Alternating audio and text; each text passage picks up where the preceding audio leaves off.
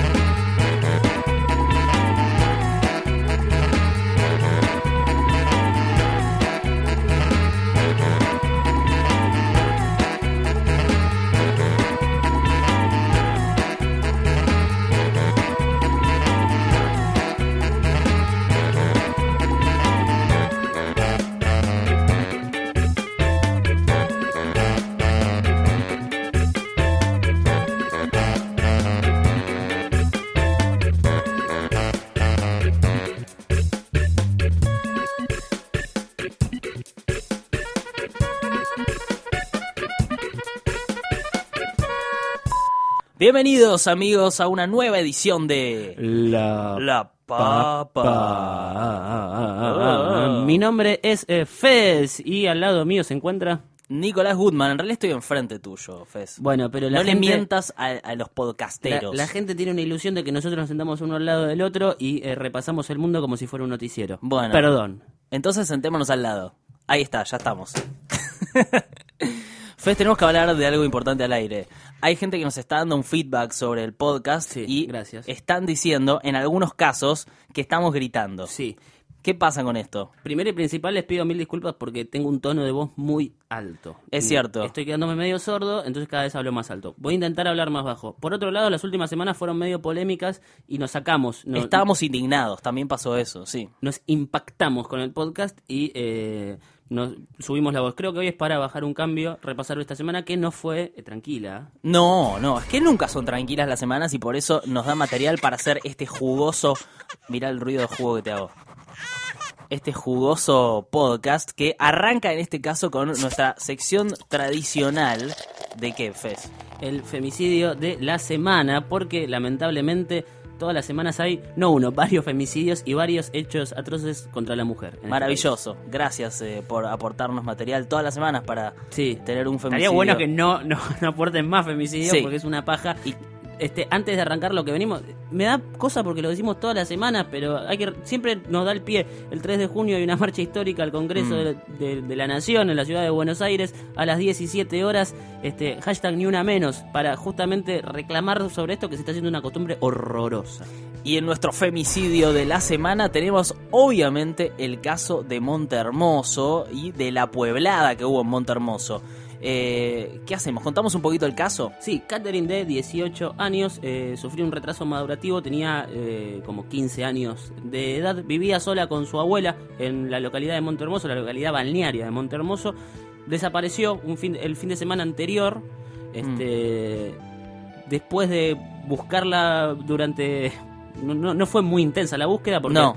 este, a cinco cuadras de donde se la vio por última vez con vida apareció muerta enterrada en un médano. La autopsia demostró de que había sido golpeada, había sido enterrada y sepultada viva. Le encontraron arena en eh, los pulmones. Sí, a raíz de esto hubo una especie de pueblada, entre comillas, porque en realidad no sabemos si fue una turba iracunda o fue más bien una cuestión direccionada políticamente. Lo cierto es que un grupo de personas incendiaron distintos edificios públicos que incluían la alcaldía, la fiscalía general, la comisaría, intentaron incendiar la casa del alcalde y entre otras cosas asesinaron a un hombre, a Juan Carlos, creo que el apellido es Canini, Sí, Canini. Este, un señor de 70 años que estaba implicado en el caso. Las últimas veces que se la vio a Catherine con vida era en su domicilio. sí, Este, le- es una cagada que lo haya matado, punto. Y es una cagada que lo haya matado porque era uno de los testigos claves en este caso para ver qué pasó. Porque se borronea mucho, está muy tocado el caso.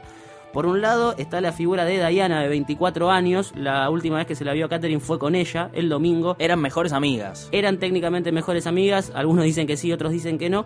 Este, y está Guillermo Moyano, que es el ex de Catherine, actual novio de Diana. Sí, lo que decía Diana es que eh, le tenía muchos celos a Catherine, reconoció eso, pero que jamás lo hubiera matado, dijo como una cosa así. Eh, esto corre un poco la figura eh, de femicidio No. de la causa. No. La verdad que el femicidio es, Cuando una, se- es un cuando se homicidio asesina a una mujer. Está vinculado con cuestiones de género. En Sí. realidad, a ver, un, un hecho de inseguridad en el que muere una mujer no se puede considerar técnicamente un femicidio, pero la verdad no nos vamos a poner técnicos con esta Son, pavada. son términos. Homicidio habla de la muerte de un hombre. De un hombre. Femicidio habla de la muerte de una mujer. Sí, sí. Generalmente la figura del femicidio aquí se utiliza para eh, crímenes de violencia de género, cuando el hombre ejerce su machismo sobre la mujer y en algunos casos la termina matando y a- o abusando de un montón de maneras horrorosas. Este, este caso se cataloga como femicidio desde un principio. Sí. Este, no, no, sé después cómo va a quedar el resultado y qué términos utilizar. Es una zona un tanto gris para mí. Este, pero de Mm. todas maneras Es una zona negra, ¿no? es una zona negra, sí, no, no hay otro color. Este, lo, lo interesante acá, in- interesante para analizar, este, en el medio de la pueblada hay intenciones políticas, hay un puntero del masismo que está sospechado de ser el instigador porque fue una poblada violentísima, hubo destrozos totales, se tuvo que movilizar gendarmería, fue una cosa Sí. terrible lo que se vio en Montermoso y la familia de la piba decía, nosotros no tuvimos ni tiempo de salir a manifestarnos. Mm, O sea, hay, ¿quién- entonces, ¿quién se manifestó? hay algo raro, la verdad, en toda esta pueblada, pero hay una investigación en curso y deberemos esperar para ver si fue direccionado políticamente o si hay sectores que están interesados en desplazar al intendente, etcétera, etcétera. ¿Qué pensará de Luis Majul de esto, no? Luis? A ver, un periodista francés de Le Figaro, Sí, un sí. tipo que estuvo cuatro meses eh, eh, secuestrado por los iraquíes, Ok. entrevistó al Assad, se lo tuvo que explicar al mundo. Mm. ¿eh? Sí, Y es sí. eh, clarísimo, clarísimo el Eh, testimonio. n- Qué buen, cómo me gustaría trabajar en Le Figaro. Y podemos avanzar muy rápidamente porque Sí. Le Figaro seguramente levantarían lo que es el fiambre de la El semana. fiambre de la semana. The Fiambre of the Week, que en este caso, Fes, te voy a dar tres ¿Me vas- opciones. ¿Me vas a sorprender esta vez o...? Te voy a dar tres opciones muy potentes para que vos elijas una y la podemos debatir. Una, John Nash, el matemático de una mente brillante. La número dos, la mamá de Ben Stiller, Ann Meara. Y el tres, el tour manager de U2. Bueno, el tour manager de YouTube... Solo le interesa a la gente de absolutamente, eh, descart- Sí, y no tanto. Sí, No es que se murió hasta ahí nomás. O Bono. Saquemos eso. Saquemos eso. Muy Ok. bien. Gracias, Mar. Entonces queda John Nash John Nash. y Ah, queda la mamá de Ben Stiller. Para mí, es Odio la Nash. matemática. No, odio la matemática. Y me da igual John Nash. Eh, la mamá de Ben Stiller trabajó en la mejor serie de la historia, que es Alf. Alf, Hacía sí. de la abuela de Alf. No de Alf, sino de la familia de Alf. Este, Que estaba a- siempre confundida con Alf. Y a veces Sí, creo a que veces lo lo vio una vez. No, eh, se lo escondieron durante mucho tiempo y cuando lo descubre lo quiere denunciar en el FBI, pero después se terminan haciendo amigos. Sí, Increíble. increíble. Y por otro lado aparece en Zulander, la mamá de Ben Stiller. Al principio, en la manifestación contra Mugatu, le tira un huevazo Es a, cierto. a Mugatu. Y Totalmente. Toda la familia de Ben Stiller aparece en Zulander. El papá es Maury Bolstein de Bolstein eh, Models. La esposa es Matilda.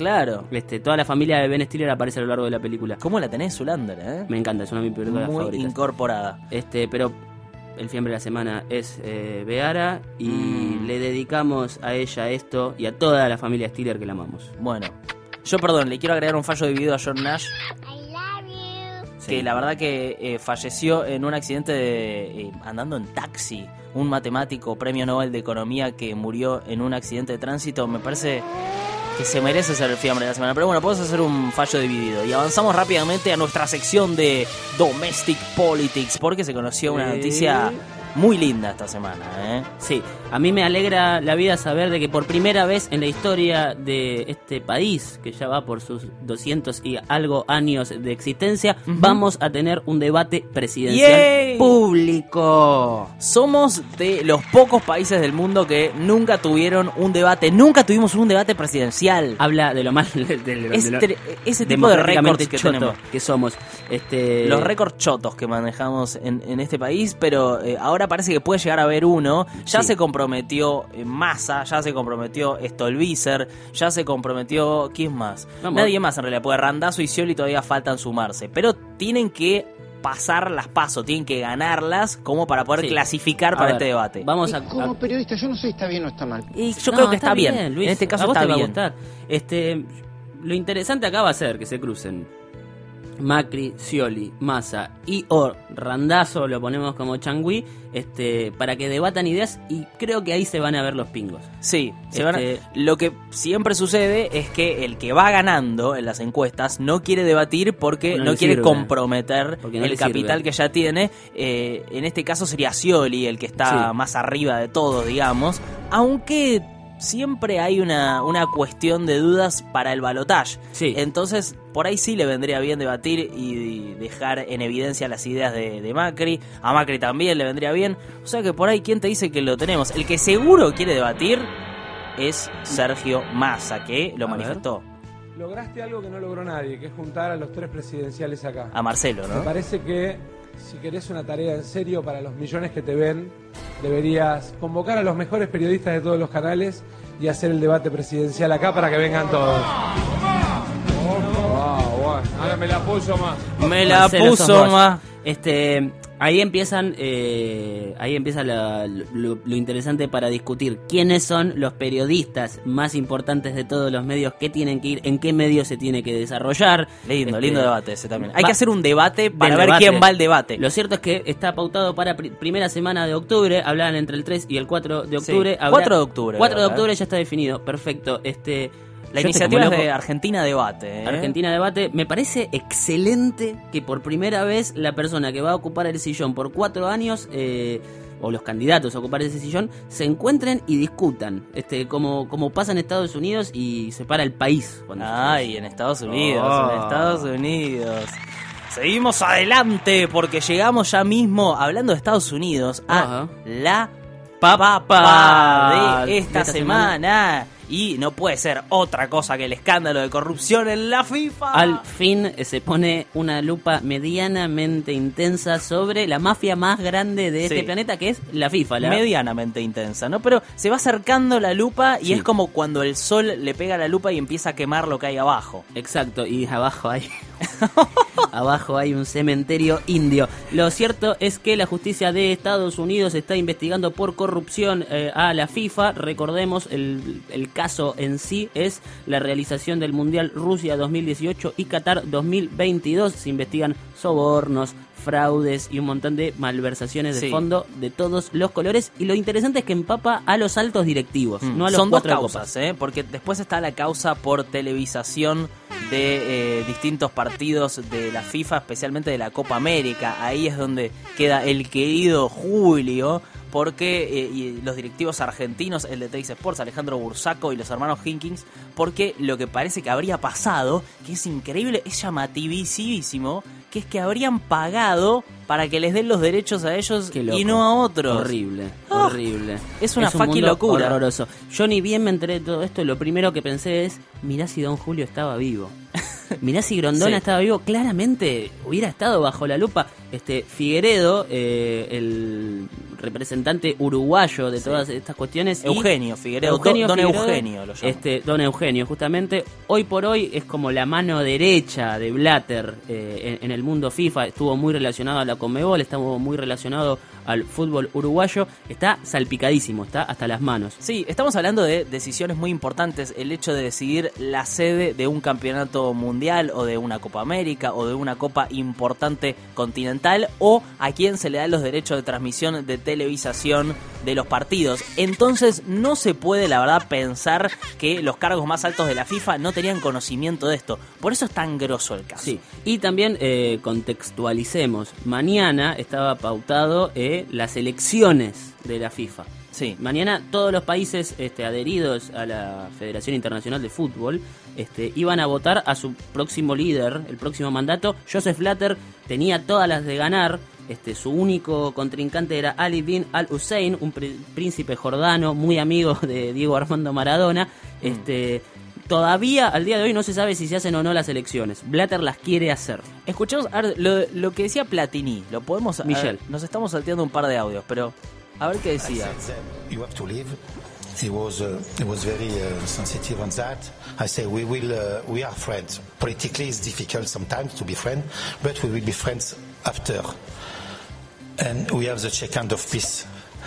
Like he like. That means that after what's happened, it will be uh, it will be uh, a good friendship. No se entiende tanto lo que No. dice Platini porque es francés y la verdad que los franceses no hablan muy bien No, inglés, y pero pa- le pasa- chupa un huevo hablar bien en inglés a los franceses. Básicamente está diciendo, soy amigo de Blatter, pero la UEFA va a tener que ver qué onda con la FIFA, Sí. este, porque está todo como el orto. Y contó que lo llamó también y que Blatter en ese llamado le dijo, ya es muy tarde para que me baje de esta elección. Sí. Eh, con lo cual ahí se está quebrando una amistad, además de una cuestión de lazos políticos, porque Platini era parte del entorno político de Blatter, está muy arriba de la FIFA, pero quien estuvo muy contento con todo lo que sucedió, el número uno. podemos número- decir, Nos ponemos de pie para el número mencionarlo. uno de todos los tiempos, el interminable Fanta.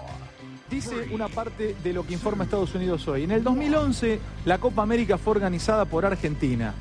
El co-conspirador, numeral 10, vamos a hacer un típico titular de diario.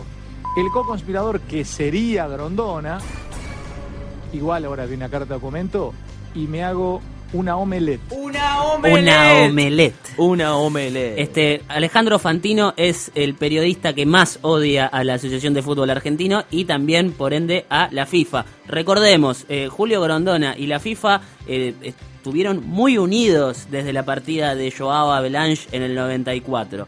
Blatter y Grondona trabajaron codo a codo con lo que fueron los últimos 15 Sí. o 20 años de FIFA. Esos codos gigantes y arrugados. Sí, totalmente llenos de guita y de corrupción. Este Fantino, de la mano de Vila, digámoslo también, este que, que- que- que quiso Daniel ser el, Vila, sí. Daniel Vila quiso ser el presidente de, de la AFA. De hecho, se autoproclamó presidente de la AFA una vez.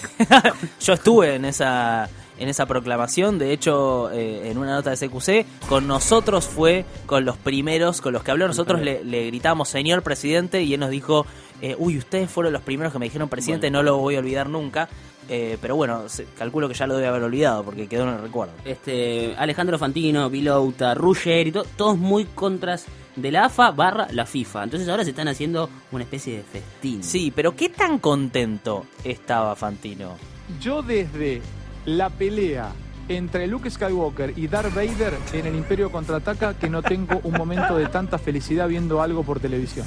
O sea, ese momento, en el momento que le saca la máscara y Darth Vader le dice yo soy tu padre, hoy lo, comparo en el momento que la, que la señora en Estados Unidos dice eh, conspirador número 10.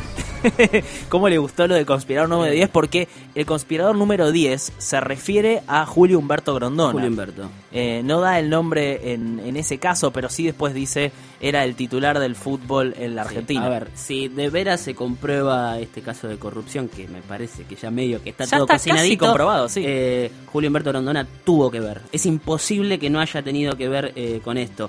Eh, por otro lado, quiero remarcar, eh, Fantino está metiendo muchas referencias cinematográficas por este tema. El otro Sí. día estaba hablando de, de la- algo que no es muy alejado, que es el caso de, de la violencia en el fútbol por el partido de Boca River. Sí. Y dijo, vos al Aliens lo dejaste vivo, te quedó el huevo del Aliens en- adentro y me pareció increíble. Bueno, ayer también habló de una serie y eh, fue Better Call Saul y él dijo Better Call Saul, Sí, ¿no? Lo obvio, nacionalizó. obvio. También hizo referencia a un parque de conservación de animales ayer. Para la justicia de Norteamérica, agarrar estos mamarrachos es como cazar en Temaiken. Mm, clarísima, ¿no? Eh, la sí. No, de veras, puede sonar como que nos estamos riendo, pero yo... Nos veras- estamos riendo, lo que pasa es que hay algo concreto del otro lado. Pero de veras, Fantino hizo campaña siempre contra esto y ahora el tiempo le está dando la razón. Este, Sí, a muchos, a Maradona. A, a Diego Armando Maradona también, recordemos, Maradona siempre contra de Blatter, él dice que es eh, en realidad en la época de Joao Avalanche, en la transición de Avalanche a Blatter es cuando le cortan las piernas en el 94 este, y un montón de cosas más. Él siempre fue muy contra de la FIFA y hoy por hoy hace campaña por Ali bin Al Hussein, que es este príncipe jordano que quiere ser el, el máximo directivo de la FIFA. Sí, que veremos también qué tan limpio es, ¿no? Nadie va, o sea, de veras, eh, saquemos eh, todo tipo de chiste. Nadie que dirija la FIFA va a estar limpio. Es la mafia organizada más grande de este mundo. Es la, debe ser el organismo que más fondos malversó en la historia. Mm. Y al mismo tiempo es el organismo más fuerte porque de veras son los que organizan el mundial. Sí, eh, lo que sí tiene todo esto es como un olor a situación histórica, porque se está cayendo una estructura Obvio. que hace mucho tiempo viene... eh, Y que se viene manteniendo entre sí. Sí, que viene manteniéndose también en connivencia con el poder político eh, democrático, elegido democráticamente y también no electo democráticamente, No. porque estuvieron, la verdad... Lo mismo eh, siempre, es, es- es siempre lo mismo. Vos pensás que Grondona pone un pie en la AFA y eh, un pie, medio pie ponerle en la FIFA a partir del Mundial eh, 78. Sí, tenía las botas puestas todavía. Eh, épocas del General Acoste, épocas de, de Avalanche y toda la bola. Y siguió hasta que se murió. Mm. Pensá en eso, siguió sí, sí, en la AFA y en la FIFA hasta que se murió. Sí, es clarísimo y llegó a los puestos más altos de la FIFA. De hecho, dicen que Blatter era el presidente, pero que Grondona era el que tenía más poder. Grondona era el hecho, tesorero. Grondona era el tesorero, Grondona pero era el tesorero. era también un vicepresidente. Pero vos pensás, vos manejas la caja de el organismo Sí, que más sí, sí. plata mueve en todo el mundo. Algo siempre va a estar mal. Bien, el orgullo argentino. Y lo dejamos el- este tema a la papa, me parece que ya hemos pasado Hemos suficiente pasado, por todo. Este, ¿Te quedó algo? No, no, simplemente me gustaría saber qué va a pasar mañana con las elecciones. Es clave el día de mañana para este caso y clave lo que, lo que va a suceder a futuro. Bueno, veremos. Yo creo que no se van a hacer las elecciones, o por lo menos que no va a estar Blatter. No sé si es una cuestión de esperanza o es algo objetivo, pero me da la sensación por cómo está pintando. mundo abajo. Se viene Sí, el mundo abajo, sí, Luis, y sos lo único que queda en pie. Eh, pasamos, Nico querido, al capo de la semana. Sí, así es. Terminemos con algo positivo. Se trata de Kevin Hoistacher. Que. ¿Qué le pasó al bueno de Kevin? Estaba eh, andando en auto en la frontera de Rusia con un porrito. Lo detuvieron y lo mandaron en cana a una de las prisiones más duras de Rusia con un cargo de narcotráfico duro. Recordemos que en Rusia hay leyes muy severas para el narcotráfico. Hay leyes muy severas, punto. Punto. Hay Sí. leyes muy Hay severas un para el presidente muy severo, hay un clima muy severo, es todo muy severo. Pero ayer Kevin volvió a Argentina y se reencontró con su familia y con todos los argentinos, obviamente, y había cámaras para recibirlo. Nos daban un pedazo de pan como a las 10 de la mañana, o sea que desde las 5 hasta las 10 no hacíamos nada y después a las 2 de la tarde nos eh, acompañaban a un pasillo de 15 metros cuadrados sin techo donde podíamos caminar. Es, eh, eran 20 minutos y si no estábamos todo el tiempo en nuestra cabina que eran unos 6, 7 metros cuadrados donde uno caminaba y los otros se sentaban. ¿Moría gente ahí? Sí, sí, de 3 a 7 Moría personas gente. a la Qué semana, porque era uno de los lugares con más cantidad 3 de a 7 tuberculosis personas, en todo 3 a 7 Rusia. fiembres por semana. Qué, eh, qué fuerte la pregunta del periodista, ¿no? Es que sí, bueno, yo me moriría ahí. Yo si Sí. me ponen ahí me muero a la semana. Pero eh, es muy interesante el tema de las cárceles rusas. Les recomiendo que busquen eh, el documental de Nat Geo sobre las tres peores cárceles de Rusia. Una de Siberia, la de máxima seguridad y la más poblada. Él fue a Este, la de Siberia, de hecho. Él fue a la de Siberia, que es crudísima, es muy Sí. chota de verdad y se la pasa muy mal. Este me, me- asombra este caso, o sea, Es- el caso es de película, porque la verdad el pibe era, nada, 24 años, un chabón más o menos, nada, común y corriente, estaba fumándose un porrito, lo frenaron y terminó en la cárcel de Siberia, ¿eh? Y convengamos, eh, el estatus económico de la familia acá, que debería ser de clase media alta, digamos, Mm. Contribuyó mucho a que él hoy haya zafado y esté en la casa, pero en el medio la pasó mal. Si no se juntaba la guita que se había que juntar, él todavía está en Siberia. No, fue, hubo mucha ayuda del Estado Hubo mucha, argentino, sí, pero del hubo canciller. mucha fuerza porque si no se quedaba allá congelándose y muriéndose de tuberculosis. Kevin, te mandamos un solo, juntémonos a fumar uno con Kevin. Ya, ya fue. Sí, sí, hagámoslo, por Dios. Eh, Me imagino igual siempre a alguien mirando el noticiero y diciendo, pero qué, qué? a ver, estaba el pedo todo el día en la cárcel y encima le dar un pedazo de pan, ¿qué más querés? Así Vagos, hay que hacer acá. Acá te borrachos. agarro con un porro y te mando a, a- a Tierra del Fuego. Y te eh, doy un pan. Una, una situación muy divertida después de esta, para cerrar la entrevista con No. Kevin, la periodista le da este consejo. A reencontrarse con los amigos, dejate mimar, dejate, dejate hacer de todo, Kevin, que lo vas a estar necesitando. Dale. Prendete uno, Kevin. Armate uno, ya fue. Déjate hacer de todo. Venite para ahí que no pasa nada. Bien. Claramente apelando a la felatio, ¿no? En sí, este caso, sí, me sí, parece. claramente. Pero bueno, Kevin, eh, ¿volverá a fumar marihuana, Kevin? Yo creo que ya Yo- fumó. Yo creo que ya volvió a fumar marihuana. Porque es, es como el que se quema con leche, ve la vaca y llora. No, pero acá me da la sensación de que, de que se va a querer hacer un lindo Nesquik con esa leche. Muy bien, bueno, eh, un abrazo a Kevin, un abrazo a todos los que nos escuchan. ¿Gritamos hoy, Mar? Sí. ¿Gritamos mucho hoy? Un poquiti- Un poquito, al un final poquito. nos emocionamos con lo del porrito, este, pero al- ya está. Gracias por escuchar. Mi nombre es Nicolás Gutman. Mi nombre es Fez. Discutir sobre el periodismo está recontra bueno.